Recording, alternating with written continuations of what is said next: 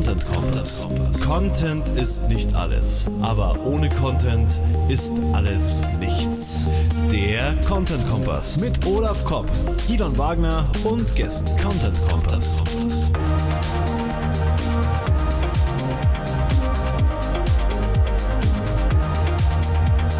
Content Kompass.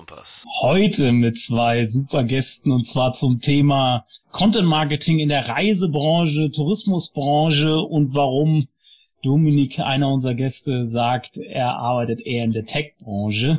So würde er sich sehen. Bevor ich zu den beiden äh, Kollegen komme, äh, vielleicht noch ein kurzer Hinweis in eigener Sache.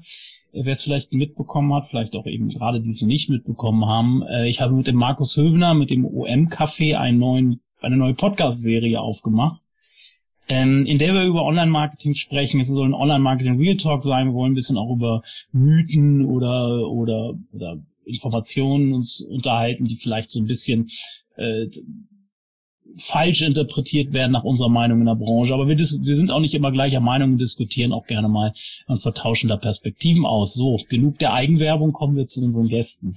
Zu Gast heute der Dominik Schwarz von Home to Go und der Stefan Noske von Der Touristik. Ähm, vielleicht kurz, warum diese beiden Herren? Ja, die Firmen, bei denen sie arbeiten, da liegt es nahe, dass sie sich wohl mit äh, Touristik und Reisebranche und Online-Marketing, speziell auch SEO, auskennen, aber auch viel mit Content machen natürlich. Das kann man ja heute im SEO nicht darauf verzichten. Und ähm, Stefan Noske ist tatsächlich äh, langjähriger Wegbegleiter schon, weil Stefan äh, unser Ansprechpartner lange war, als wir, oder wir, was heißt als wir, wir betreuen die der Touristik und deren Tochterunternehmen ja immer noch und äh, äh, mit der Aufgesangagentur und äh, daher kennen wir uns und deswegen war der Kontakt da und er passt halt zu dem Thema. Und der Dominik Schwarz, äh, ich glaube, äh, mein meist zitierter SEO in den letzten äh, vier, fünf Jahren, weil er halt einfach über den Tellerrand guckt, eine breite SEO-Denke hat und nicht nur eine SEO-Denke hat, weil er macht inzwischen ja auch schon viel mehr bei Home2Go. Und Dominik, erzähl mal kurz was zu dir, was du bei äh, Home2Go machst und warum es da so wichtig ist, über den Tellerrand zu gucken. Was für ein schönes Intro. Äh, erstmal vielen Dank für die Einladung, schön hier zu sein und äh, für die vielen Zitate der letzten Jahre, das stimmt wohl. Ähm, Freue mich immer sehr. Ähm, genau, ich bin bei Hope2Go die letzten sieben Jahre dort das Inbound Marketing aufgebaut. Warum Inbound Marketing? Ich glaube, da kann man im Laufe der nächsten Stunde nochmal drüber sprechen. Hm, Im Endeffekt Home2Go ist ein Marktplatz für Ferienhäuser. Also du kannst äh, Ferienhäuser auf der ganzen Welt bei uns buchen und ähm, wir machen das seit sieben Jahren, ähm, acht Jahren äh, mittlerweile. Und ähm, Inbound Marketing für uns, wir haben eine ganz klare Mission und wir wollen jeden Space, der sich nicht über den Einsatz von Budget besetzen lässt, den wollen wir besetzen, den wollen wir optimieren, den wollen wir ausbauen. Und dieser Space, das kann alles Mögliche sein. Das kann ähm, eine Teilnahme in ähm, ja, eine TV-Show sein als Experte oder Expertin. Das kann äh, Space sein in einem Artikel in der Zeitung ähm, oder eben das kann auch der Space in äh, Google sein als Suchergebnis Nummer eins, zwei, drei. Das ist die Mission von Inbound Marketing und ähm, das ist How2Go's Mission äh, im Bereich Content unter anderem. Sehr schön. Stefan. Gerne. Ja, auch von mir nochmal vielen Dank für die Einladung. Genau, ähm, ja, hast du ja schon angedeutet, wir arbeiten schon seit einigen Jahren zusammen. Ähm, ich selbst bin seit 2020 in der äh, Position des Head of Performance Marketing der Touristik Deutschland. Ähm, bin dort angestellt seit 2017, habe aktuell äh, die Kanäle SEO, Affiliate und Display Marketing äh, unter mir. Drei Kanäle, die nicht unbedingt die größten Synergieeffekte haben. Ähm, insgesamt fünf Mitarbeiter dort drinnen, drei im Bereich SEO, äh, in dem ich auch fachlich äh, stark mit unterstütze, da ich dort seit 2009, äh, 2010 tätig bin. Ähm, ansonsten habe ich noch zwei ähm, Senior Manager für den Bereich Affiliate und Performance Marketing, Display Marketing, genau. Spannend. Also beides, beide Stellungen, ihr kommt beide, was ich bei euren Lebensläufen so spannend finde, ist, ihr kommt beide ursprünglich, habt die SEO-Wurzel beide und habt euch dabei rausentwickelt. Ähm, was glaubt ihr denn, warum gerade ihr beide, die aus dem SEO entsprungen sind, in diese Metaebene da gehoben wurden und nicht irgendwer, der vielleicht aus einer Marketingwurzel kommt oder aus so einer, aus, vielleicht aus einer typischen Performance-Marketing-Wurzel, wie jetzt zum Beispiel SEA oder so. Habt ihr da eine Erklärung für? Habt ihr euch da schon mal Gedanken darüber gemacht, warum vielleicht SEOs, das wird ja auch hier und da äh, behauptet, da könnt ihr eine Begründung für geben, dass, dass SEOs sich halt eignen, um um halt so Metaebenen-Positionen irgendwann einzunehmen. Also weil der könnt, habt ihr da eine Begründung für, warum das so ist? Hm, auf jeden Fall. Also aus meiner Perspektive ist es, ähm, dass du gerade im SEO ja auch nicht nur unbedingt so eine Silo-Denke haben kannst oder haben solltest, sondern schon auch interdisziplinär arbeitest, gerade was Content-Marketing-Kampagnen und ähnliches angeht. Und insbesondere in einem großen Unternehmen oder in einem Konzern ist die Verzahnung der ganzen unterschiedlichen Stakeholder und Abteilungen sehr wichtig. Ähm, da ist jede Menge Projektmanagement auch gefragt, die ganzen Stakeholder an den Tisch zu holen. Und ich glaube, ähm, da hat man als SEO ähm, tolle Möglichkeiten, sich zu beweisen und dann dementsprechend auch ähm, in so eine Metaebene aufzusteigen. Dominik? Ich glaube, es gibt da auch so zwei Phasen. die letzten Jahre, so vielleicht vor fünf Jahren noch, haben SEOs einfach so eine Lücke übernommen, die sich da aufgetan hat.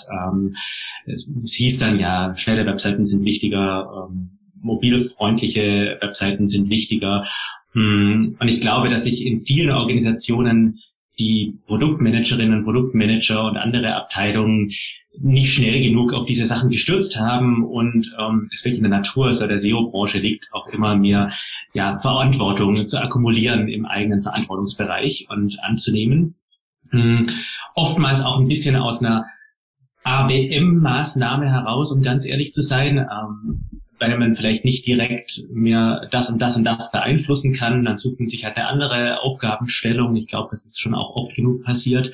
Mittlerweile aber aus einer absoluten Not oder absoluten ja, Grundvoraussetzung heraus. Wenn ich heute nicht mehr links und rechts mitdenke, wenn ich heute immer noch glaube, dass ich mit äh, irgendwas, was ich oben drauf packe auf eine Webseite ranken kann, während das Produkt selber nicht konvertiert, äh, keine gute Qualität hat, dann habe ich einfach keine Chance mehr. Also, also aus der Not ist im Endeffekt jetzt eine Tugend oder eine Voraussetzung geworden. Und ähm, ich finde es schön, dass viele SEOs in diesen guten Positionen mittlerweile sind. Ich finde das eine gute Entwicklung. Ich glaube, die sind grundsätzlich auch besser dafür ausgerüstet, ähm, weil sie seit ähm, Jahren viel mehr darauf trainiert sind, einfach breiter zu denken, als das andere ähm, Abteilungen oftmals auch müssen. Hm. Ähm, aber diese, diese, diese, diese produktzentrierte Sichtweise, die du ja da rausgeholt hast, also, also das Produkt ja auch passen muss und das Sortiment auch passen muss, ne, das Angebot im Endeffekt, ähm, ist ja, könnte man ja theoretisch auch auf dem SEA-Manager irgendwie beziehen, ne?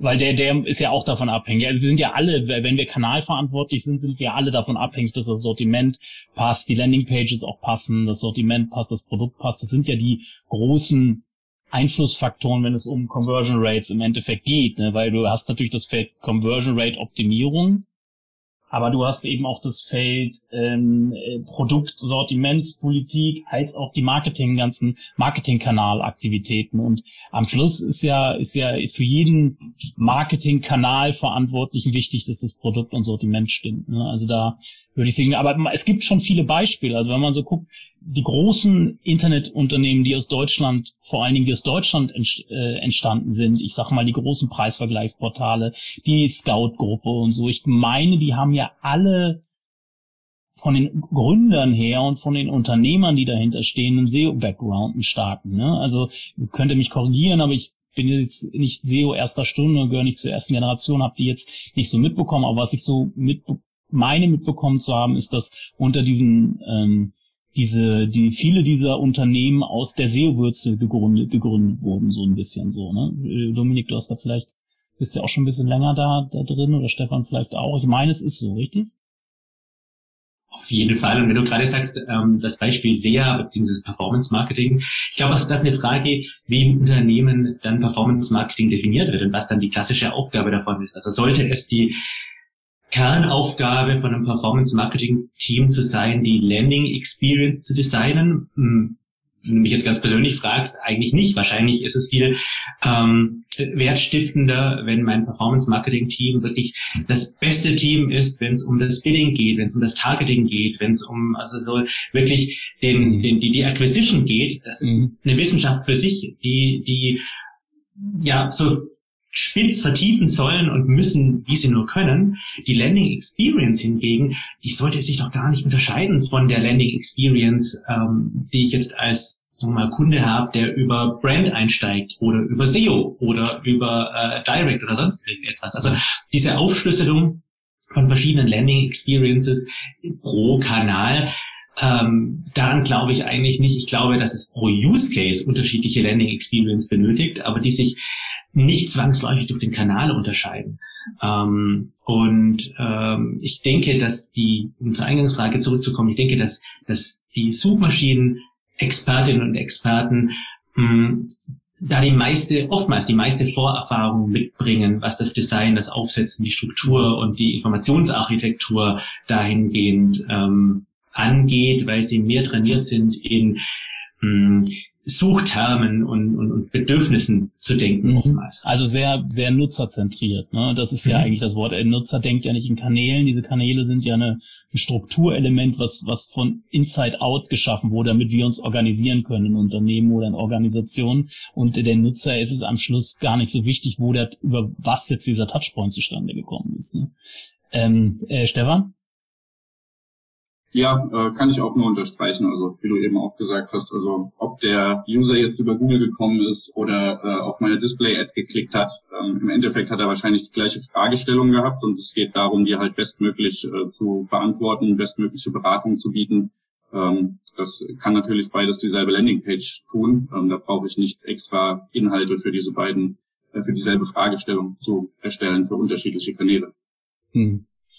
Ähm ich habe so ein bisschen rausgehört beim, beim Intro, also äh, Dominik denkt da ja schon, äh, Dominik und sein Team, die denken ja schon sehr stark vernetzt so ein bisschen. Bei Stefan habe ich so ein bisschen rausgehört, ja, da sind noch nicht so viele Synergieeffekte. Ich finde es aber wahnsinnig spannend, diese Synergieeffekte, weil wenn wir hin in Richtung Nutzerzentrierung wollen und eben uns bewusst wird, dass diese Touchpoints ja dem Nutzer egal ist im Endeffekt, wie dieser Touchpoints zustande kommt, sondern er hat in dem Moment ja irgendeinen Kontakt mit unserer Marke oder unseren Angeboten. Und um da bedarf es ja schon dieser Synergien zwischen dieser, diesen Kanälen, die die für die einzelnen Touchpoints verantwortlich sind, um halt auch ein einheitliches Markenbild zum Beispiel zu schaffen ne? oder eine einheitliche Experience an den Touchpoints zu schaffen. Ähm, vielleicht dann erstmal die Frage an Dominik, weil wir merken in unseren Customer Journey Management Workshops und was darüber hinausgeht, dass wir immer Probleme haben in der Umsetzung, weil die Leute in ihre Silos zurückgehen und dann nicht mehr groß zusammenkommen und dass da diese Synergien auch nicht gehoben werden, beziehungsweise diese Abstimmungen nicht stattfinden. Wie weil die Organisationsstruktur halt auch schon es gar nicht vorgibt. Ne? Wie habt ihr da eine Lösung gefunden, Dominik? Mhm. Also ich glaube nicht, dass die Lösung, die ähm, ich jetzt hier für mich gefunden habe, tatsächlich sich eins zu eins übertragen lässt auf jegliches, jegliches anderes Unternehmen. Und ich denke, dass da wirklich auch jede Organisation selber den, den eigenen Weg finden muss. Deswegen, ähm, dass man vorangesetzt. Ähm, ich kann wirklich nur für mich hier sprechen. Ich glaube, man muss einen guten, eine gute Balance finden zwischen ähm, einer Zentralisierung und einer Dezentralisierung. Es gibt gewisse Themenbereiche, die zusammen in einer Organisationseinheit einfach sehr viel effizienter sind, als wenn sie in verschiedenen Silos nebeneinander laufen. Ähm, in meinem persönlichen Fall hier ist es in diesem Fall die, Pressearbeit, ähm, die SEO-Arbeit, ähm, Teile der Content-Arbeit. Ähm, das sind Dinge, da sprechen wir wirklich von ganz, ganz ähnlichen Prozessen, die dann sich nur möglicherweise in der Darstellungsform ähm, unterscheiden. Ich mache mal ein Beispiel. Hm, wenn wir Pressearbeit betreiben, dann wollen wir Journalistinnen und Journalisten spannende Informationen an die Hand geben und ihnen sagen, hm, wir haben jetzt rausgefunden ähm, in unseren Daten, dass die Nachfrage zu den und den Themen, zu den und den Destinationen jetzt gerade besonders gestiegen ist, besonders gesunken ist, besonders sich im Preis verändert hat, ähm, zum Beispiel. Und das machen wir ja nicht zufällig, sondern wir schauen uns ja gezielt die Bereiche an, die Nachfrage haben, auch in entsprechend äh, Zeitungen oder äh, TV-Magazinen etc.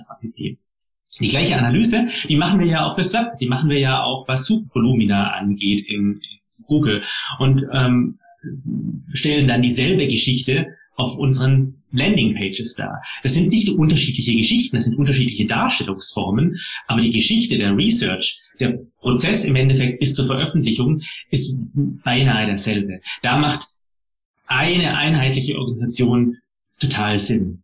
Jetzt kann man das aber natürlich unendlich ähm, unendlich äh, weiterspinnen und sagen, ja, und dann der Prozess gehört noch dazu, der Prozess gehört noch dazu. Und irgendwann hat man irgendwie so ziemlich alles, was im Unternehmen äh, Kunden äh, facing, also dem, dem, dem Kunden, ähm, der Kunde mit in Kontakt tritt, äh, in einer Hand. Und das funktioniert natürlich auch nicht.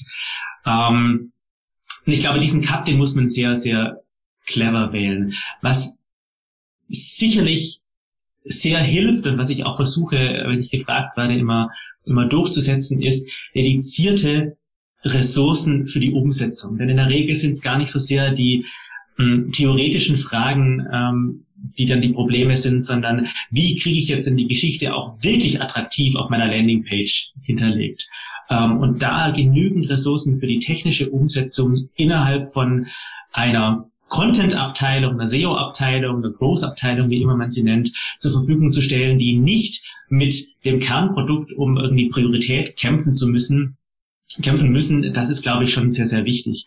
Ähm, in der Regel ist es doch so, wenn wir ein Produkt bauen, dann ähm, müssen wir einen Case machen, wie viel ähm, bringt jetzt dieses, diese Umsetzung, dieses Projekt ähm, im nächsten Quartal, was ist der Return? Und das kann ich für so Kanäle, die diesen Compounding-Effekt haben, wie es eben bei SEO und Content der Fall ist, oftmals nicht Quartal über Quartal ähm, in dem Maße beweisen, dass es kompetitiv ist zu anderen Produkten. Und dann rutscht plötzlich meine äh, Content, meine SEO äh, Projektliste immer weiter nach hinten und ich bekomme sie nie umgesetzt. Und ich habe so ein, naja, so eine self-fulfilling prophecy in Gang gesetzt, dass äh, zwar irgendwie ganz viele Leute mit SEO irgendwas zu tun haben, das aber nicht funktioniert, weil es einfach nie umgesetzt wird. Deswegen ähm, dedizierte Ressource oder zumindest dedizierte Zeit, um die Umsetzung auch wirklich ähm, machen zu können, ist, glaube ich, so eine ganz, ganz tiefliegende Grundvoraussetzung für den Erfolg für den, mit dem Compounding, du hast das Wort Compounding gerade genommen, da meinst du auch Abstrahlung auf die Marke, ne? Oder was hat's, also mehr, mehr, mehr, also Kanäle oder Instrumente, die, die einen Mehrfachnutzen haben, oder was meinst Kann du? Kann man definitiv, also definitiv auch, ja. ja. Ähm, in, in erster Linie ist es doch so, wenn ich ähm, budgetgetriebene Kanäle habe, dann habe ich so ein Wasserhahn, den ich aufdrehe, Budget, das ich aufdrehe und ich bekomme unten in einem relativ kurzen Zeitrahmen irgendwas zurück. Und im besten Fall ist da so eine gewisse Marge dazwischen, dass ich sagen kann, damit äh, betreibe ich mein Business. Ähm, oder ich gehe in die negative Marge, weil ich in einem Wachstumsmodus bin. Aber jedenfalls kann ich dann eine Berechnung anstellen und sage, Wasserhahn auf, Wasserhahn zu, Traffic an, Traffic und Sales auf, Traffic und Sales zu. Mhm. Da habe ich einen Steuerung, Steuerungsmechanismus und das ist im Endeffekt das, worauf sich die Kolleginnen und Kollegen, die den Performance Marketing betreiben, ähm, darauf spezialisieren, da den cleversten nur möglichen Weg rauszufinden, wie sich das mhm. steuern lässt. Vor allem voraussetzen, also in, in, dem, in so einem Kontext wie Travel, wo Saisonalität eben eine wahnsinnige Rolle spielt. Ähm, für, für Content ist es doch anders. Ich kann doch, wenn ich jetzt im Januar Content einkaufe, äh, doch nicht sagen, wie viel dieser Januar-Content mir an Revenue gebracht hat. Aber ich habe den Compounding-Effekt, dass ich sage, der Januar-Content, der Februar-Content, der März-Content und der Dezember-Content, die liefern mir alle in 2022 und in 23, in 24 und in 25 und in 26 Traffic, weil sie Sichtbarkeit generieren, weil ich ihn wiederverwenden kann und so weiter. Ähm, und in diesem Fall, je mehr und je früher ich anfange und umsetze, desto mehr habe ich langfristig dauerhaft ein Outcome, ohne dass ich weiteren Input muss. Mhm. Und das ist natürlich eine sehr, sehr attraktive Sache. Und auch da gibt es natürlich ähm, Berechnungsmöglichkeiten, wie ich den Effekt berechnen kann. Nur dieser Kurzfrist-Effekt, Quartal über Quartal oder gar Monat über Monat, den zu beweisen und zu verargumentieren in ähm, einer Prioritätensetzung, die ja kurzfristig den Fokus setzt, das wird schwierig das ist eben taktisch versus Strategie dann eben auch. Ne? Also Absolut. SEO und Content ist eher strategisch Natur und und äh, alles was Paid ist, ist eher taktischer Natur. So kann man eigentlich, obwohl man natürlich sagen kann, Paid hat auch einen Long-Term-Effekt auf die Marke zum Beispiel, also kann auch strategisch sein, obwohl ich ja nicht glaube, dass ein reines Einblendung eines Werbebanners heute noch einen großen Impact vielleicht noch ein bisschen, aber jetzt keinen Riesenimpact mehr auf die Markenwahrnehmung hat, weil ja. wir blenden ja viel aus. Ne?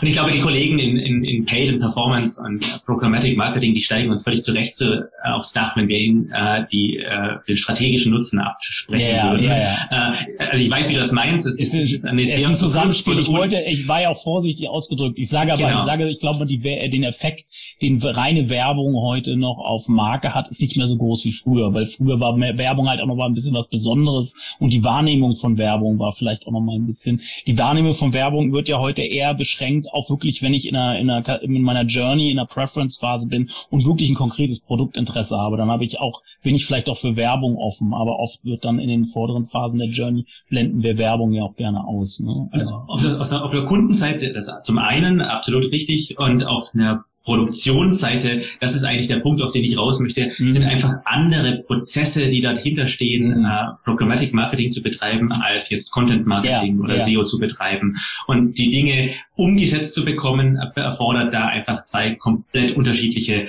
Herangehensweisen. Genau, mit der Umsetzung kämpfen wir ja auch als, als, gerade als jetzt im SEO-Bereich als Agentur, weil wir ja, wir geben, machen mal ganz viel Audits, Audits und Analysen und sind meistens ja bei der Content-Produktion liegt es teilweise auch bei uns, aber oft eben auch beim Kunden und dann das Ding eben online stellen und so. Und wenn das nicht rund läuft, dann, dann, dann, dann, dann scheitert natürlich auch so ein SEO-Projekt ne, oder so eine SEO-Betreuung, weil du siehst halt eher erst was, wenn du was umsetzt. sonst, sonst kannst du noch so tolle Analysen oder Audits fahren, wie du willst, äh, oder Briefings schreiben. Äh, gibt ja nichts online. Das klappt ja bei, bei der Touristik, da seid ihr äh, auch gut eingeschliffen. Das sehen wir ja, dass zum, zum Beispiel Kunde diese eine, gefühlt eine große Umsetzungspower haben und die Ressourcen auch dafür bereitstellen äh, das zu machen, beziehungsweise dort produzieren wir auch viel Content, aber er geht dann auch zeitnah online, ne? Das ist dann ja auch das Entscheidende. Ne?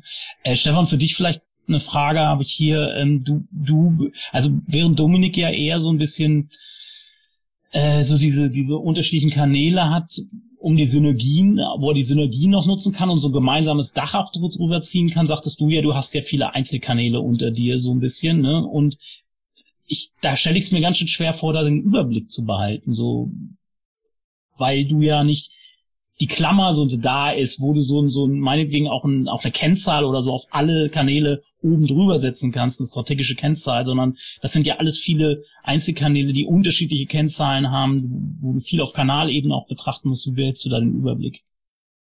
Ähm, ja, gute Frage. Ähm, tatsächlich ist es so, dass wir da verschiedene Formate etabliert haben. Also grundsätzlich planen wir erstmal für die Kanäle eine, eine jährliche Roadmap, in der die Themen und Wachstumsziele dann abgebildet werden. Ähm, Hinzu kommt dann aber auch, dass ich ein, ein großartiges Team habe, das sehr selbstständig arbeiten kann oder sehr selbstständig arbeitet ähm, und wir dann in Regelformaten in den Austausch gehen, die Roadmap im Blicke behalten. Ähm, es ist vom Daily über das Weekly, Monatsmeetings, äh, Mitarbeiter, Jurfixe, in denen dann die Möglichkeit besteht, nochmal gezielt auf bestimmte Themen einzugehen, auszuarbeiten, Fragestellungen zu klären Genau. Ähm, große Projektmanagement-Tools nutze ich in diesen Teams tatsächlich nicht. Das funktioniert auch so sehr gut. Allerdings dann in der abteilungsübergreifenden, im abteilungsübergreifenden Austausch schon. Aber so in den Teams sind wir aufgestellt mit um, der Roadmap-Planung und dann verschiedenen Austauschformaten eben, in denen wir die Themen immer wieder aufgreifen und vorantreiben. Also so eine so eine so eine äh, fachabteilungsübergreifende Kommunikation habt ihr schon. Also da, was du ja gerade gesagt, also da um dann doch, dass jeder so ein bisschen auf dem Laufenden ist, was die anderen machen. Und eventuell dann, dann auch Synergien dann vielleicht doch mal heben kann?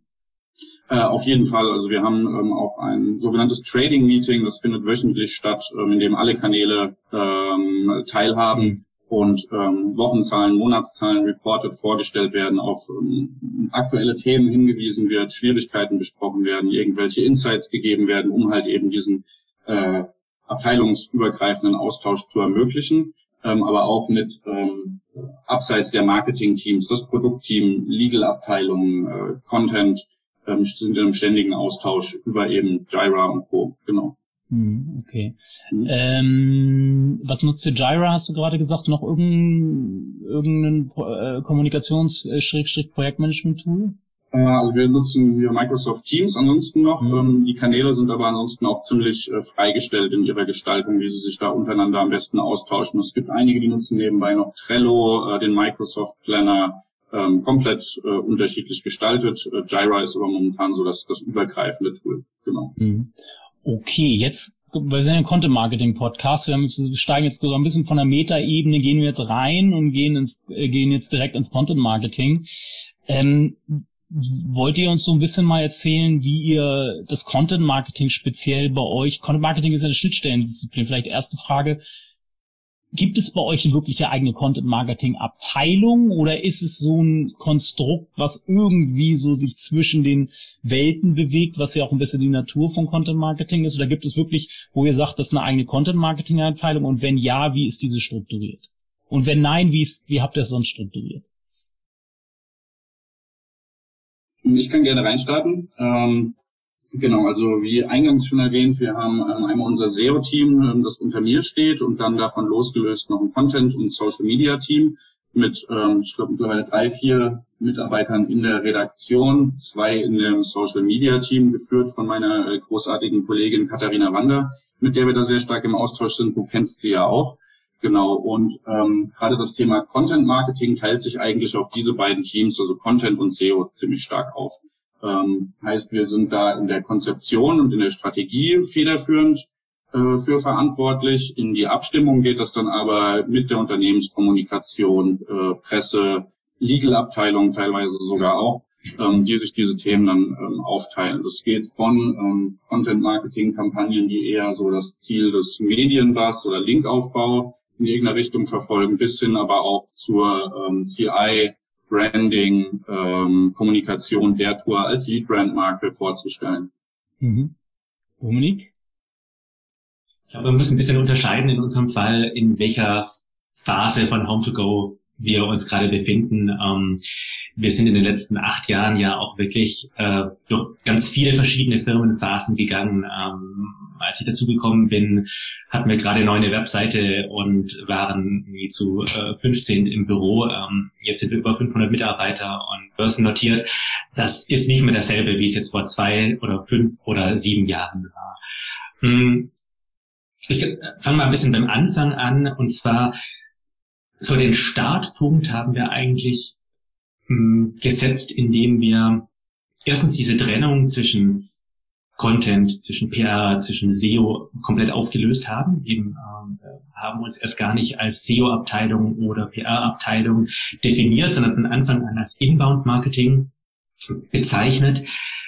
Mit dem großen Hintergrund, dass wir bei niemandem irgendwelche Bilder im Kopf zeigen und, und, und triggern wollen. Ähm, wenn man mit vielen Stakeholdern spricht und sagt, ja, ich bin jetzt hier für SEO zuständig, dann entstehen sofort Vorurteile im Kopf. Ähm, ah, das sind die, die da den, den grauen Text am Ende der Seite äh, immer hinzufügen wollen oder ah, das sind die mit den Spam-Links oder das funktioniert ja sowieso nicht, äh, das ist also nicht wichtig.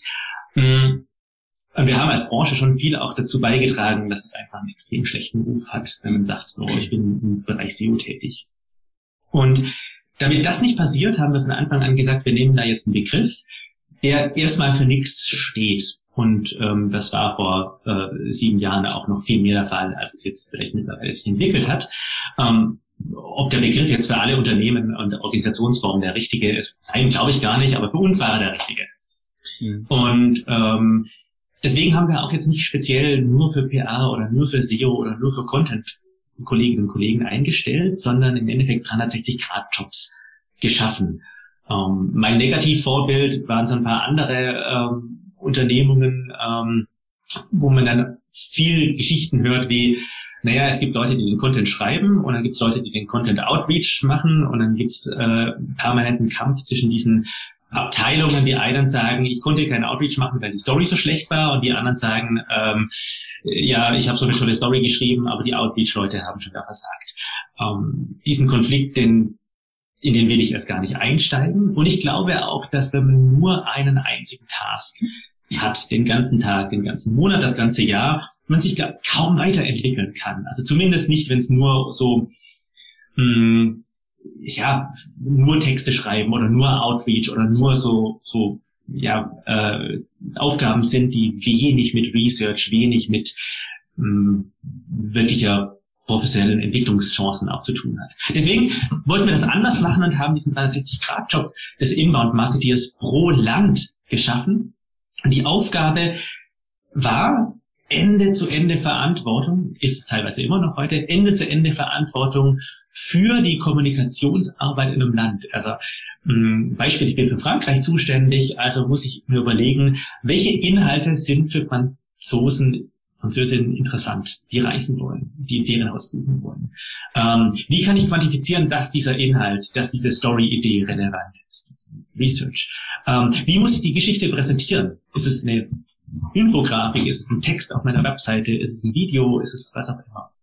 Und und eigentlich ist es einer der ersten Schritte. Was sind denn eigentlich die richtigen Medien, über die ich dann diese Story auch ausspielen kann? Ist es nur meine eigene Owned Media ähm, meine Own Media Assets, also meine eigene Webseite, so, Social oder was auch immer? Oder kann ich diese Story auch auf Medien ausspielen? Und wenn ja, welche Medien sind das denn? Ist es dann eher irgendwie Tabloid, eher also ähm, so die, die, die Yellow Press, ähm, wo man ein bisschen knackiger die Story präsentieren muss oder möchte ich meine Geschichte, die ich recherchiert habe als Thema, eigentlich in der Businesspresse unterbringen oder und so und so weiter.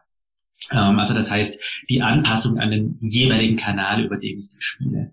Und das führt dann zu so coolen Sachen wie, ich habe ganz viele Kolleginnen und Kollegen gehabt schon, die in ihren jeweiligen Ländern im Fernsehen waren oder in Ra im Radio und dann ihre Sache vorgestellt haben. Also da, jetzt gibt es dann nicht irgendwie den großen Zampano, der eigentlich gar nicht weiß, was in Spanien los ist, aber sich dann für Spanien als Deutscher ins, in, ins Fernsehen dort stellt, sondern wir haben dann halt wirklich teilweise auch die Junior-Kolleginnen gehabt, die dann äh, dort äh, vor der TV-Kamera standen und was erzählt haben. Und das ist super cool, natürlich auch für die Kolleginnen und Kollegen, die sich dann da noch weiterentwickeln. So, das waren quasi die, die war das war der Start hm, wir haben das weiterentwickelt, wir haben uns in mehr Länder und mehr Brands auch weiterentwickelt. Und mittlerweile sind die Organisations, äh, ist die Organisation so groß und so auch gewachsen, dass es an der einen oder anderen Richtung auch schon mehr Spezialisierung braucht. Also ähm, sowas ähm, wie ähm, ja, äh, ja, äh, PR jetzt für uns als Unternehmer und als äh, Unternehmen und als Arbeitgeber, das ist nicht so, was man nur nebenbei macht, sondern da gibt es auch eine, eine spezielle dezidierte Rolle dafür. Aber ich bin trotzdem weiterhin sehr, sehr großer Freund zu versuchen, diese na, 360 Grad Aufgaben zu schaffen und Stellen zu schaffen. Super spannend. Ähm, das, da, da bist du ja ein bisschen Vorbild, muss ich sagen. Und das ist auch der Grund. Das ist nicht, ich, ich referenziere dich immer so oft nicht ohne Zweifel hast du die auch, aber nicht wegen deiner SEO-Fähigkeiten, sondern wegen dieser dieses Inbound-Marketing-Prinzip. Wir hießen, also der Online-Marketing-Teil bei Aufgesang hieß ja ursprünglich Aufgesang Inbound-Marketing, weil wir uns damals auch 2012 das, auf das Thema Inbound-Marketing setzen wollten, weil es einfach sinnvoll, ein sinnvolles Organisationskonstrukt auch ist, auch für die Strukturierung halt so interessant ist. Wir haben aber auch gemerkt, dass der Begriff Inbound Marketing, der ja äh, vom HubSpot-Gründer, glaube ich, erfunden wurde, ne, der Begriff, ähm, sich nicht durchgesetzt hat. Also es war so, Content Marketing und Inbound Marketing kamen so beides so parallel auf, diese beiden Begriffe. Und Content Marketing hat sich halt mehr durchgesetzt als Inbound Marketing. Deswegen haben wir uns irgendwann auch von dieser Positionierung als Agentur irgendwann gelöst, weil wir gesehen haben, dass der Markt das nicht so annimmt. Aber es ist natürlich immer noch ein sinnvolles Prinzip. Und das Spannende ist ja, Hast du eine Begründung dafür? Weil es geht ja wirklich ins Eingemachte, in die Strukturen, in die Unternehmensstrukturen, wenn du das so einsetzen willst. So wie ihr euch von Anfang an da eigentlich aufgestellt habt, äh, das muss ja von oben auch gebackt werden, vor allem von oben vielleicht auch initiiert werden oder zumindest muss oben in der, in der Führung, im Vorstand die Offenheit dafür sein, eine Organisationsstruktur gemäß dem, wie du es gerade, wie du es gerade beschrieben hast, umzusetzen. Und ist das der Grund, warum du von an, quasi Anfang an da schon dabei bist, dass das möglich war und dass du wirklich an den Strukturen von Grund aus beim Fundament schon mitarbeiten konntest. Und weil ich merke halt, dass es großen Organisationen, die schon gewachsen sind, wahnsinnig schwerfällt, offensichtlich solche so ein Ruder herumzureißen und solche neuen Strukturen, Strukturen zu schaffen. Also hast du da, ist das der Grund Absolut. oder? es tut immer weh, Strukturen zu verändern, auf jeden Fall, vor allem wenn sie gewachsen sind. Und ähm, es ist sicherlich eine privilegierte Position, in die ich da äh, gekommen bin, von sehr, sehr früh, äh, beinahe den kompletten Anfang an mit dabei gewesen zu sein und dann diese äh, Struktur auch mitbestimmen zu können. Ähm, ich glaube aber schon auch, dass es viel damit zu tun hat, was die eigene Positionierung angeht. Das ist ja nicht Gott gegeben, dass wir einen gewissen Namen tragen. Ähm, jetzt hier für dich als ähm, Dienstleister und Agentur hat es noch viel mehr damit zu tun, was sucht der Markt, äh, wie positioniere ich mich mhm. gegenüber von den ja. Kunden. Aber ich intern habe ja jetzt in diesem Sinne keinen Kunden, äh, mit, wo ich ein Keyword brauche, das andere mhm. Leute überzeugt, mhm. sondern ich kann mich ja nennen, wie ich möchte. Ja. Und genauso gut ist ja auch die Struktur, dass äh, SEO an den CMO oder an den CTO berichten muss. Wer sagt das denn, dass es so ist? Warum kann das nicht ein eigener Board Seat sein? Äh, warum sollte das nicht ein eigener Board Seat sein, wenn wir daran glauben, dass die Aufgabe wirklich so breit ist und dass wir tatsächlich Ende-zu-Ende-Qualität ähm, produzieren und, und, und, und aussteuern und umsetzen müssen. Ähm, warum sollte das dann nicht eigentlich äh, eine, eine dezidierte Rolle auch sein, die man einnehmen kann? Spricht aber auch gar nichts dagegen zu sagen, das ist Teil bei uns von äh, Produkt und Produkt hat bei uns in der Organisation diese Rolle und die hm, Content-Rolle und die SEO-Rolle und die Sichtbarkeitsrolle ist dann eher eine Stabsstelle. Es gibt keine One-Fits-All-Lösung. Es, es, muss nicht überall so sein, wie es jetzt in dem zwei, drei, vier, fünf Vorbild äh, Poster äh, ähm, Unternehmen ist, von dem man viel liest.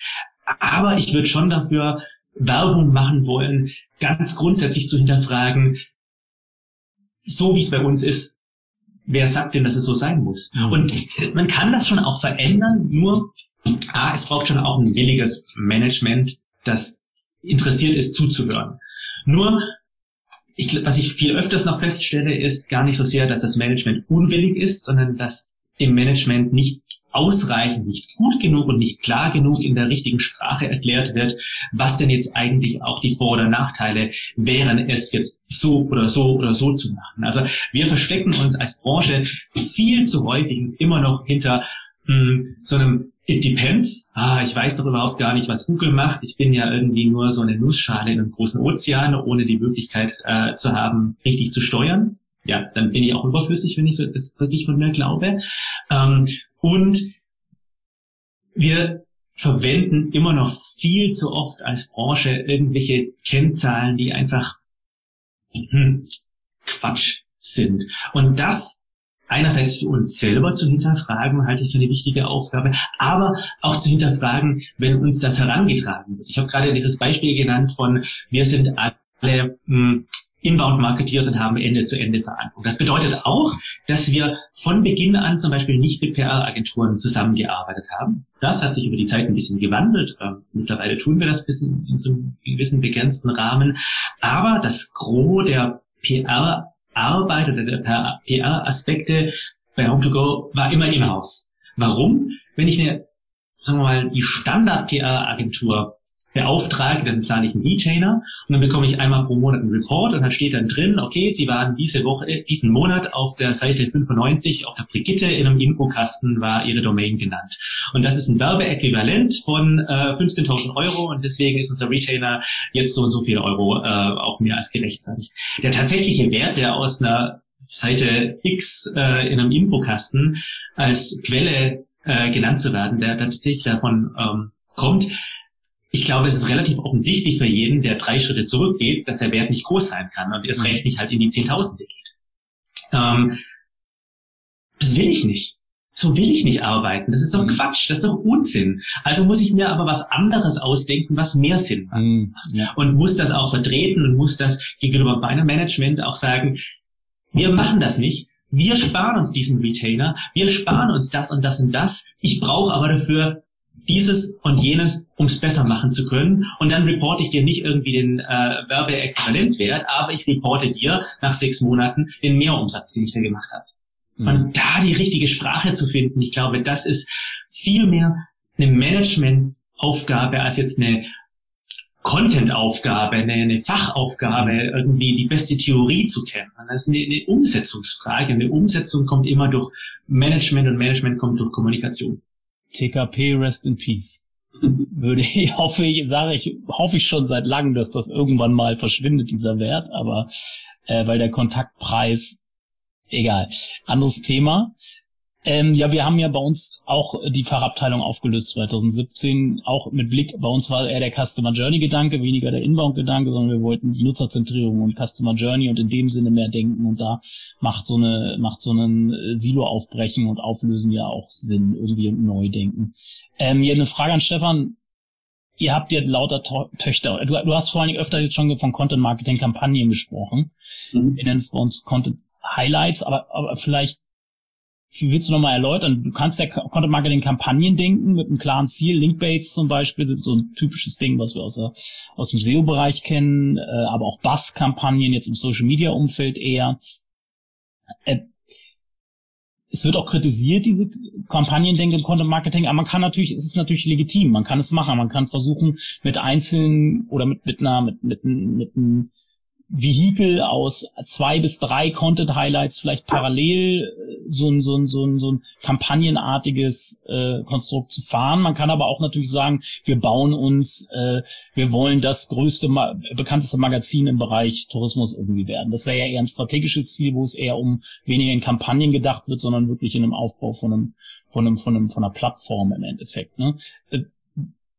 Wie macht ihr das bei, bei euch und vor allen Dingen differenziert ihr dann noch bei euren Töchterunternehmen, weil vielleicht kannst du mal sagen, was zu euch überhaupt, es ist glaube ich den meisten gar nicht bewusst, was zu der Touristik eigentlich alles gehört, ähm, dass du das mal so, äh, Frage eins äh, Content Marketing Kampagnen versus, ähm, ich nenne es jetzt mal Content Marketing Strategie Mhm. Ähm, und wie differenziert ihr da, und gibt es überhaupt eine Differenzierung, was ihr wo macht zwischen euren unterschiedlichen Unternehmen? Genau, also vielleicht erstmal zur ersten Frage. Genau, zu uns gehören ja mehrere Marken, Veranstalter wie auch Vertriebsportale. Allen voran die ähm, dertour.de, äh, unsere Lead-Brand, aber auch äh, Meyers Weltreisen als Experte für Fernreisen, Jahnreisen fürs Luxussegment, ITS.de eher so Familie, Last Minute, Badeurlaub so in und um Europa. Äh, ADAC-Reisen zählt zu uns, genau. Und ähm, Rewe-Reisen hast du noch vergessen. Rewe-Reisen wollte ich gerade sagen. Wir sind ja eine Rewe-Tochter, genau. Rewe-Reisen, Penny-Reisen gehört dann entsprechend auch noch zu uns. Bei Rewe-Reisen Penny steht der Veranstalter Clever Tours im Hintergrund, der auch zu uns gehört.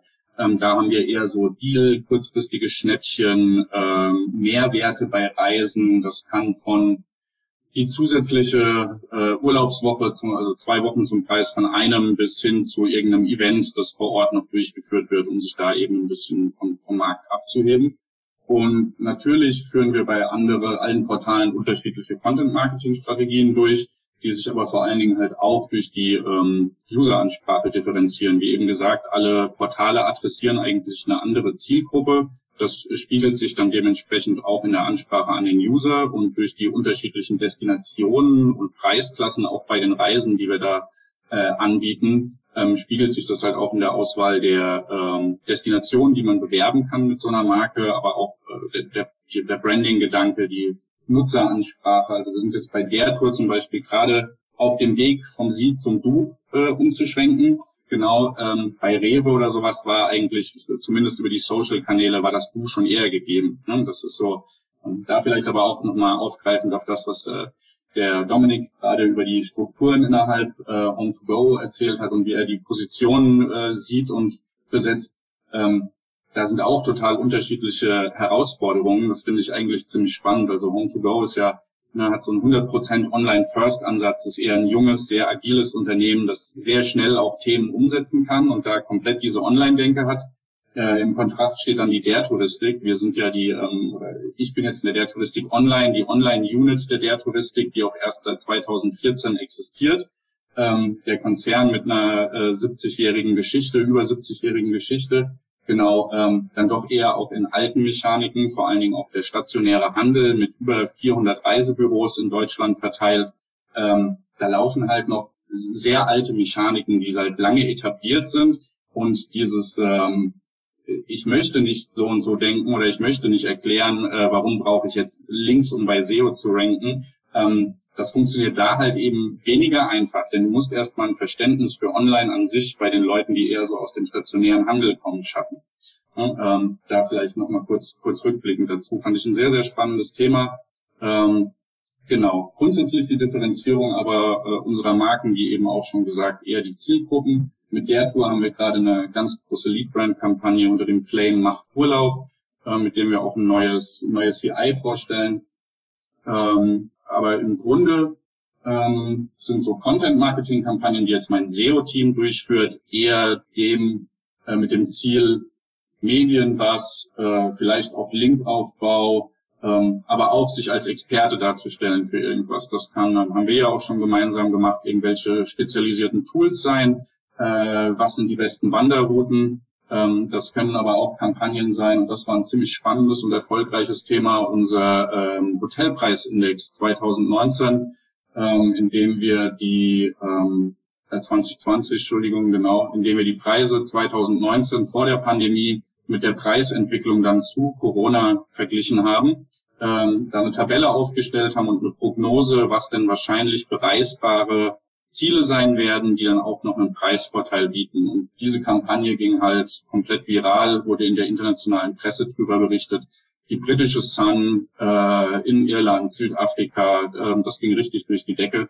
Das sind so Themen, die wir dann in meinem Team abbilden. Die Geschichten Branding, äh, Unternehmenskommunikation, das liegt dann tatsächlich eher im Content-Team und in der Presseabteilung. Genau.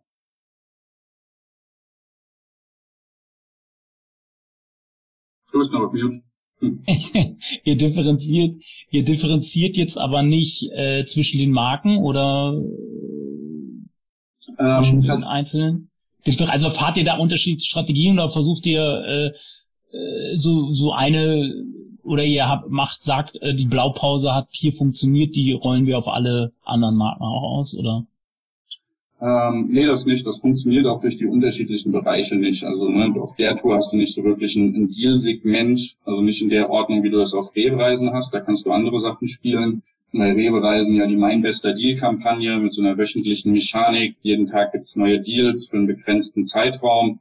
Ähm, das ist dann was, das kannst du nicht unbedingt adaptieren, mhm. beziehungsweise wir wollen uns ja schon auch mit jedem Portal von dem anderen ein bisschen abheben und nicht so ein klassisches MeToo. Äh, ich habe auch alles langfristige Strategies, aber natürlich schon auch das Ganze irgendwie zu konsolidieren, zusammenzuführen ähm, und da eine einheitlichere Sprache zu gehen. Und unser Fokus liegt aber auf äh, der der Tour und was wir differenzieren, ist tatsächlich die Maßnahmenpriorisierung. Also da ähm, nicht wie eben schon mal äh, auch bei Dominik genannt, ne, ich muss nicht meine ähm, Programmatic-Maßnahmen gegen meine SEO-Maßnahmen priorisieren in der Umsatzgewichtung oder ähnlichem, sondern ich äh, priorisiere eher äh, meine Maßnahmen, meine SEO-Maßnahmen unter den Portalen. Also baue ich jetzt eher 200 neue Landingpages auf der Tour oder baue ich sie auf Rewe-Reisen? Da ist die Lead-Brand dann klar stärker, aber auch welchen Umsatzimpact haben die kurz-, mittel-, langfristig über welchen Zeitraum genau. Das ist dann eher so eine Priorisierung, die unter den Portalen stattfindet, ja.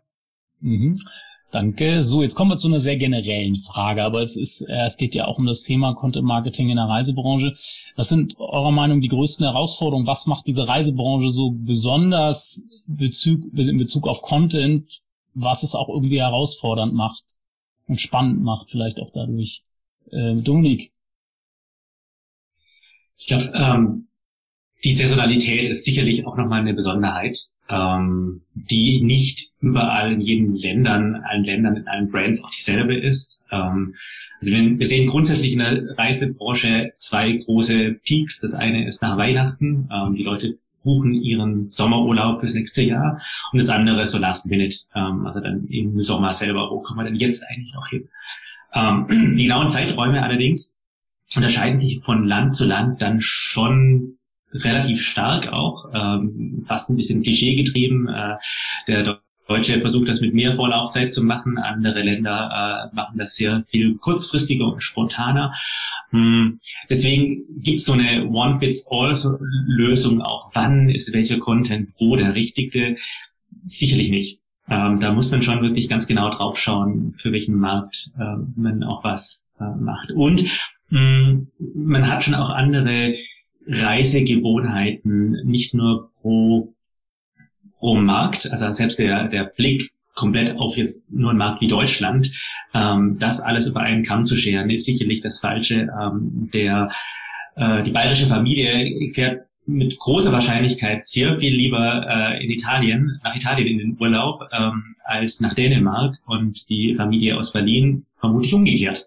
Mhm. Ähm, und dann gibt es schon solche wirklich beinahe hyperlokalen Unterschiede, die man da betrachten muss. Und deswegen kann man gar nicht individuell genug sich aufstellen. Sicherlich eine von sehr vielen Herausforderungen. Stefan? Ähm, ja, ich sehe besonders auch, sich ähm, mit Bezug auf Content, sich mit dem Content äh, vom Wettbewerb abzuheben, denn es gibt viele touristische Player, ähm, und ich sag mal, die zehn schönsten Strände auf Mallorca, das äh, lockt jetzt niemand mehr irgendwie hervor. Und ich glaube, dazu gibt's äh, bestimmt ein paar hunderttausend, wenn nicht sogar Millionen Suchergebnisse mittlerweile schon.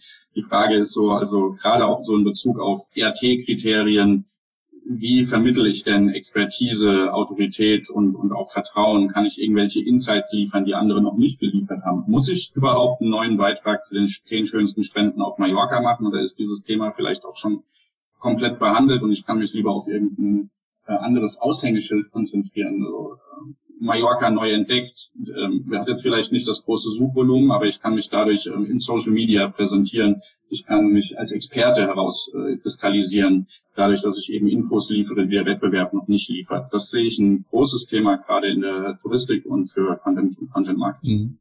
Äh, ich kann noch was so sagen. Ich habe ja eine Immobilie in Portugal, die vermiete ich auch über Airbnb und Booking. Und was ich da spannend finde beim Buchungsverhalten, Booking, bei Booking scheinen Nutzer zu sein, die deutlich frühzeitiger buchen. Also bei Booking habe ich festgestellt, dass die Buchungen teilweise ein Jahr vorher schon getätigt werden, während bei Airbnb eher so spontan Bucher sich rumtreiben. Das ist ganz, ist ganz spannend zu sehen, den Unterschied. Also die haben natürlich dann schlechte Karten, weil meistens ist dann, sind dann die äh, Slots alle schon belegt, weil die Booking-Leute schon ein Jahr vorher weggebucht haben. So und bei äh, aber das ist so ein Unterschied von der von der Nutzer, von der von den Nutzern, die sich auf diesen beiden Plattformen bewegen. So irgendwie finde ich ganz spannend, was ich so beobachtet habe so in den letzten Jahren. Ähm, genau. Dann vielleicht noch die Frage, äh, habt ihr irgendwie, welche Kanäle fokussiert ihr, wenn ihr Content distribuiert? Habt ihr da so Lieblinge, wo ihr sagt, da, da, das sind schon unsere Kanäle, die stehen schon im Fokus und die anderen sind so, ja, nice to have oder, oder macht ihr da gar nicht so eine Differenzierung oder legt ihr da gar nicht so den Fokus auf irgendwas? Also wir versuchen schon so einen 360-Grad-Ansatz auch zu fahren. Ähm, ist natürlich nur manche Inhalte funktionieren halt auf Social Media gut. Die brauchst du dann aber nicht unbedingt für, für SEO zu optimieren, weil da nicht wirklich das Suchvolumen dahinter ist. Äh, aber auch Owned Media wie Newsletter. Und wir versuchen schon das so zu vereinheitlichen, dass du einen Content produzierst und davon verschiedene Ableitungen hast, die du dann zum Beispiel für deinen Newsletter nutzen kannst, die du über Social spielen kannst, äh, für SEO relevant sind und so weiter. Genau. Das Einzige, was vielleicht auch noch eine Ausbaustufe ist, ist so gerade im, im Display-Marketing ähm, zu versuchen, erst eher mal mit, mit inspirativen Inhalten an den Start zu gehen. Wir sind ja aktuell eher so im, im Lower Funnel unterwegs. Der Upper Funnel, gerade so über Native Advertising und sowas, ist was, das ist ausbaufähig. Da arbeiten wir gerade dran und da sehe ich eigentlich auch noch spannende Chancen, zumindest Traffic zu generieren. Ja. Dominik? kann ich nur bestätigen, das äh, ist sicherlich auch unser Anspruch. Ganz persönlich, was mir am meisten Spaß macht, ist eigentlich der Bereich, wenn Dritte proaktiv über uns berichten. Also ähm, meistens ist dann die Medienarbeit. Ähm, was uns zum Beispiel einfach extrem stolz gemacht hat, ist, dass jetzt zum zweiten Mal, wie sogar zum dritten Mal, ähm, die New York Times über uns berichtet hat, über unsere Artikel, äh, unsere Story berichtet hat, ohne dass wir überhaupt einen Outreach gemacht haben. Also die haben offensichtlich unsere ähm, Analyse gefunden und fanden die wert, ähm, darüber zu berichten und zu verlinken. Das ist natürlich ein Ritterschlag, ähm, der nochmal ganz besonders ist. Und das ist ja auch unser Anspruch. Also wir wollen ja wirklich auch Content produzieren, der ähm, ohne Rücksprache von Unternehmen wie der New York Times veröffentlicht werden, weil sie sagen, das ist a trustworthy source. Und wir verlinken natürlich auch unsere Sources, wenn wir sie mhm. haben. Mhm. Ähm, das ist super cool und ein gutes Erfolgserlebnis, viel Motivation fürs Team, äh, viel Motivation auch für mich. Und ähm, das hat man in eigentlich kaum einem Kanal wie äh, jetzt der Medienarbeit auch so, so sichtbar. das ist für jeden Content, für mich ja auch, wenn ich, wenn mich wer referenziert oder irgendwie auf mich verweist, ist das auch immer so Bing und das gibt einem immer, immer wieder neue Energie, neu zu publizieren und zu ja. rauszuhauen. Äh, wie, wie trackt ihr? Verlinkungen sind ja äh, zu tracken, klar, über Backlink-Tools, bla bla bla, kriegt man das mit, wer einem verlinkt, äh, aber so Brand-Mentions, auch offline eventuell, ich weiß jetzt nicht, ob diese New York Times Beispiel online oder offline stattgefunden hat. Äh, wie trackt, habt ihr ein Tool, wie ihr versucht, das zu, zu tracken oder verschiedene Tools? Also diese Mentions auch, jetzt mal die Backlinks weggelassen. Äh, Dominik? Also, weil, wir, weil, weil, du hast gerade ja. das Thema mit den, mit den Mentions, so deswegen. Ja.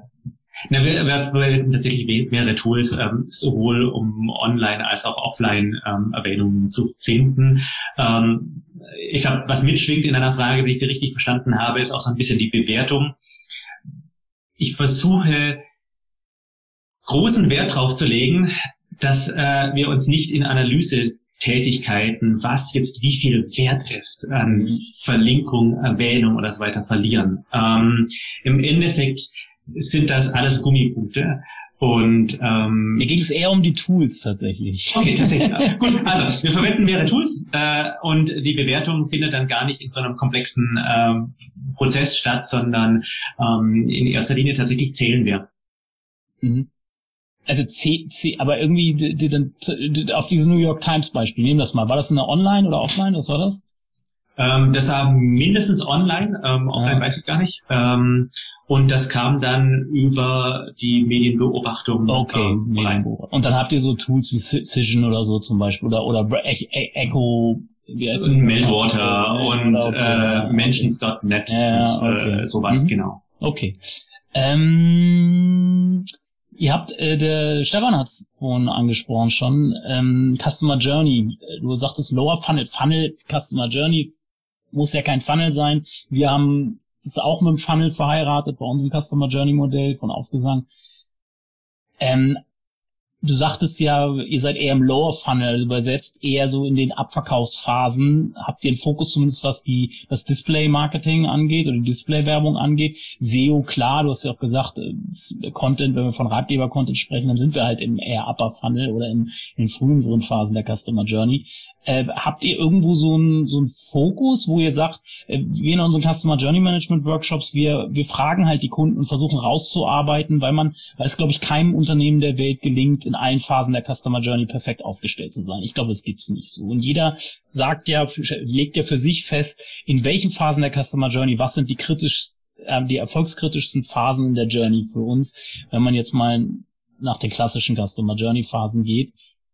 Und habt ihr da eine Präferenz, wo ihr mal gesagt habt, das sind für uns die erfolgskritischsten Phasen oder versucht ihr das so ein bisschen so, so von der Attribution, sag ich jetzt mal, obwohl das jetzt auch so ein mhm. äh, Wort ist, äh, aber da macht ist ja schon eine Art Attribution, sich auf eine Phase festzulegen. Habt ihr da eine Präferenz oder versucht ihr das irgendwie gleich zu halten, dass ihr versucht, alle Phasen sind für uns wichtig und versuchen gleich zu behandeln oder habt ihr, legt ihr irgendwo einen Fokus drauf? Mm, wir sind historisch halt im, im Lower Funnel ähm, sehr stark äh, vertreten. Das mhm. äh, hat sich einfach so etabliert. Vor allen Dingen auch, also Touristik, Lower Funnel sind halt eben dann äh, ganz unten sind die Hotels, die Hotelnamen, über die äh, ein User zum Beispiel über SEO halt auch kommt. Und wenn man jetzt rein auf, auf äh, Abverkauf zielt, ist das natürlich das, das Wichtigste. Ähm, Im Mid-Funnel sehe ich dann eher so die ganze äh, inspirative Urlaubsphase, die allerdings auch schon so ein bisschen in den transaktionalen Bereich geht. Also hier Spanien Urlaub, äh, was kann ich denn da machen? Äh, welcher Reisetyp bin ich und sowas? Und äh, der Upper Funnel dann, ähm, wohin will ich denn überhaupt reisen, wenn noch überhaupt nicht klar ist, ähm, was will ich denn in meinem Urlaub machen, genau. Und ja, im ähm, Lower Funnel, wie gesagt, sind wir eigentlich schon recht gut aufgestellt, arbeiten natürlich aber auch da immer an ähm, kontinuierlicher Verbesserung. Fokus liegt aber aktuell tatsächlich eher so auf dem äh, Mid- bis Upper Funnel, ähm, eben auch um diese Expertise als äh, zweitgrößter Reiseveranstalter in Deutschland eben noch, noch stärker ähm, zu platzieren und vor allen Dingen auch die Expertise und die Beratung, die wir in unseren Reisebüros leisten können, auch online abbildbar zu machen. Ne? Also mhm. eben nicht nur die zehn schönsten Strände auf Mallorca, sondern konkret Highlights vorstellen ähm, in Form von ähm, Hero-Contents nennen die sich bei uns, äh, in denen wir dann Reiseziele bis aufs kleinste Detail vorstellen. Mhm. Dominik? Ich glaube, es kommt auf den Kanal drauf an. Ähm, also das meine ich mit der Erstellung von einer Story. Die äh, Prozesse sind relativ lange die gleichen, aber dann je nachdem, auf welchem Kanal die dann ausgespielt wird, kommt sie ein bisschen in einer anderen Form. Und während wir als Mediengeschichte vielleicht dann die Top-Unterkünfte oder die Top-Entwicklung der Unterkünfte in Portugal ähm, beleuchten und dann dort eher Metadaten veröffentlichen im Sinne von Nachfrageveränderung, Preisveränderung ähm, und so weiter. Und das dann sicherlich eher sehr ähm, ja, äh, äh, ganz oben am Funnel äh, erst ansetzt, wenn das in einer Zeitung veröffentlicht wird, ähm, würden wir dieselbe Story auf unserer eigenen Seite auch laufen lassen, aber dann mit direkten ähm, Top-Listen mit dazu. Und übrigens, das sind jetzt hier äh, zehn gute Beispiele für die Kategorie und zehn für die Kategorie, äh, was natürlich in der Hoffnung äh, gemacht wird, dass das dann äh, sehr viel näher auch einem Kauf bzw. einer Vermietung entsprechend äh, liegt. Und ich glaube, dass man dieselben Content-Typen auch mit relativ wenig Anpassung auch ähm, an die Funnelstufe oft anpassen kann. Okay, danke. Ich lasse die übliche Corona-Frage lasse ich hier weg, die geplant war, weil ich glaube, wir wollen, haben keine Lust mehr über Corona zu sprechen langsam. Äh, deswegen, obwohl es natürlich für euch, äh, für eure Branche halt ein äh, großer Einschnitt war.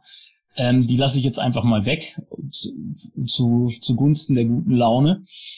Ähm, was sind zum Abschluss, was sind eure größten Learnings aus den letzten Jahren in Bezug auf Content Marketing, SEO, Marketing allgemein?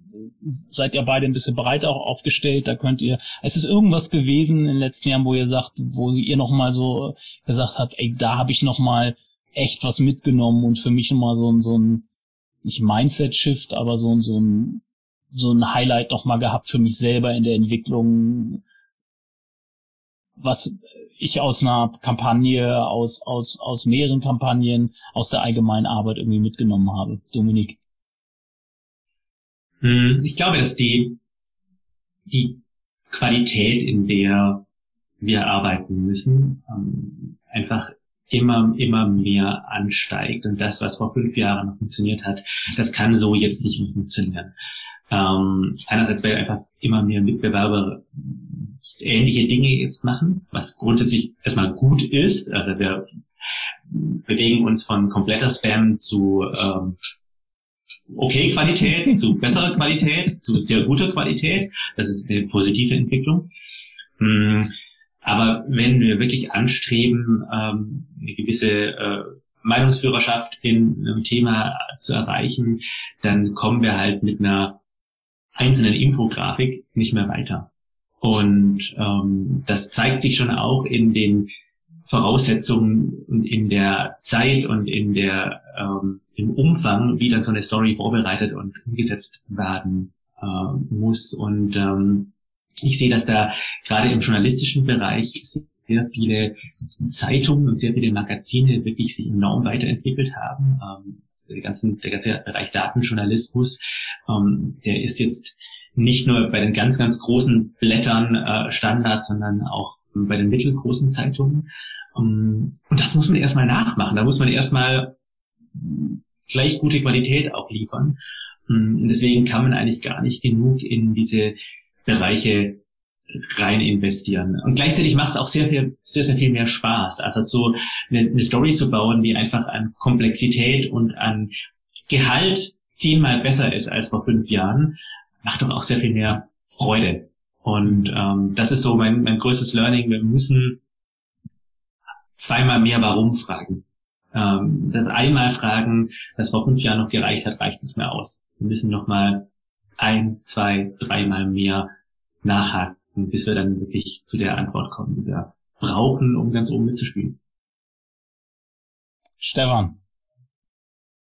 Kann ich alles unterstreichen, darauf aufbauen vielleicht noch, ähm, was, was mir die letzten Jahre aufgefallen ist, ist ähm, so, wie wichtig das, das gegenseitige Verständnis innerhalb eines Unternehmens ist, auch Verständnis dafür, was die Ziele von anderen Bereichen sind, nicht nur so alles durch die eigene Brille zu sehen und dann versuchen, so ein gemeinsames Verständnis und eine gemeinsame Zielsetzung zu entwickeln. Und wenn man das schafft, macht die Zusammenarbeit oder die Arbeit im Allgemeinen einfach so viel mehr Spaß. Und wenn man an einem Strang zieht und dann Ergebnisse sieht, und auch äh, merkt, dass andere auch mehr Verständnis für einen haben. Ähm, das ist eine ganz große Sache und so macht das Arbeiten Spaß. Ja. Das ist eine perfekte Überleitung. Ich habe gerade ein Interview für den SEO-Vergleich-Podcast gegeben. Da, da, da habe ich das, was du gerade eben gesagt hast, auf eine gesellschaftliche Ebene gehoben und habe gesagt, mhm. dass wir alle offener sein müssen für andere Perspektiven, weil nur so kommen wir weiter. Ähm, weil eine andere Perspektive ist kein Feind, sondern kann sogar ein Freund sein, weil wir uns dadurch, wenn wir offen bleiben, dadurch weiterentwickeln können. Äh, wenn wir einmal nur in unserem eigenen, in unserem eigenen Tunnel uns befinden, dann, dann ist Weiterentwicklung halt, na, dann ist Stillstand halt angesagt, ne? weil wir kriegen ja nur, äh, wir schaffen ja nur eine Weiterentwicklung durch neue Perspektiven. Das ist halt, äh, denke ich, dann ein ganz schönes Schlusswort. Ähm, habt ihr vielleicht noch Fragen könnten vielleicht noch fünf Minuten, wenn ihr noch was habt, vielleicht ist euch ja was aufgefallen. Ich verstehe ja die ganze Zeit die fra vorbereiteten Fragen hier. Vielleicht ist euch beiden, ihr wollt ihr gegenseitig euch noch mal eine Frage stellen, weil ihr seid ja zwei Branchenkollegen. Äh, habt ihr irgendwas noch, was vielleicht für die Zuhörer auch interessant sein könnte, was ihr euch gegenseitig fragen wollt oder äh, macht ihr das dann äh, in einem anderen Rahmen? Ad hoc äh, haben wir gerade, glaube ich, schon ziemlich wichtige touristische Themen auch angesprochen oder generell so Unternehmensstruktur ähm, war, glaube ich, schon ziemlich viel dabei. Mir wird ad hoc jetzt nichts einfallen. Dominik? Ich freue mich jedenfalls sehr, dass wir äh, ja hoffentlich ähm, dieses äh, böse Corona-Wort hinter uns lassen. Äh, toi, toi, toi, dass es uns nicht wieder einholt und dass wir uns wieder sehen können. Äh, wir haben gerade schon festgestellt in der Vorbesprechung, dass wir uns äh, vor zehn Jahren das letzte Mal gesehen haben in Persona. Ähm, es wäre doch schön, wenn es nicht wieder zehn Jahre dauert. Und das gilt natürlich jetzt nicht nur für uns drei hier, sondern überhaupt ähm, mehr Austausch mit der Branche, mehr Austausch mit den ganzen tollen Kolleginnen und Kollegen, die es da draußen wirklich gibt. Ähm, das, das ist schon super. Ähm, ich hatte jetzt äh, große Freude, zweimal gerade in den letzten Wochen auf einer Konferenz sein zu können und äh, man ist das gar nicht mehr gewohnt. Richtig toll. Äh, hoffentlich wird das bald wieder Normalität. Da freue ich mich sehr drauf. Und dann fallen uns ganz sicherlich auch noch deutlich mehr Fragen ein, die wir dann aber besser ähm, äh, ohne Kamera beantworten. In dem Sinne, danke euch beiden, dass ihr da wart und dass ihr auch so offen gesprochen habt. Das ist ja für Inhouse nicht immer selbstverständlich. Ne? Ihr habt ja auch eure, eure Vorgaben, müsst ihr euch an gewisse Sachen ja auch halten. Da sind wir ja als Dienstleister immer oft, können wir, da können wir oft freier irgendwie reden. Deswegen nochmal danke dafür. Ja, an die Zuhörer, hoffe, hat euch, hat euch gefallen, die Folge. Ich fand's gut, richtig gut. Ähm, ja, folgt uns, bei YouTube, Spotify, Apple Podcast, was es da so alles draußen gibt. Bewertet uns bei Apple Podcast, freuen wir uns auch immer drüber. Ähm, äh, und hört mal beim OM Café mit Markus Hübner und mir rein. In dem Sinne, bleibt gesund und genießt den Sommer. Tschüss. Dankeschön. Tschüss. Dankeschön. Ciao, ciao. Nicht alles, aber ohne Content ist alles nichts. Der Content Kompass mit Olaf Kopp, Gidon Wagner und Gästen. Content Kompass.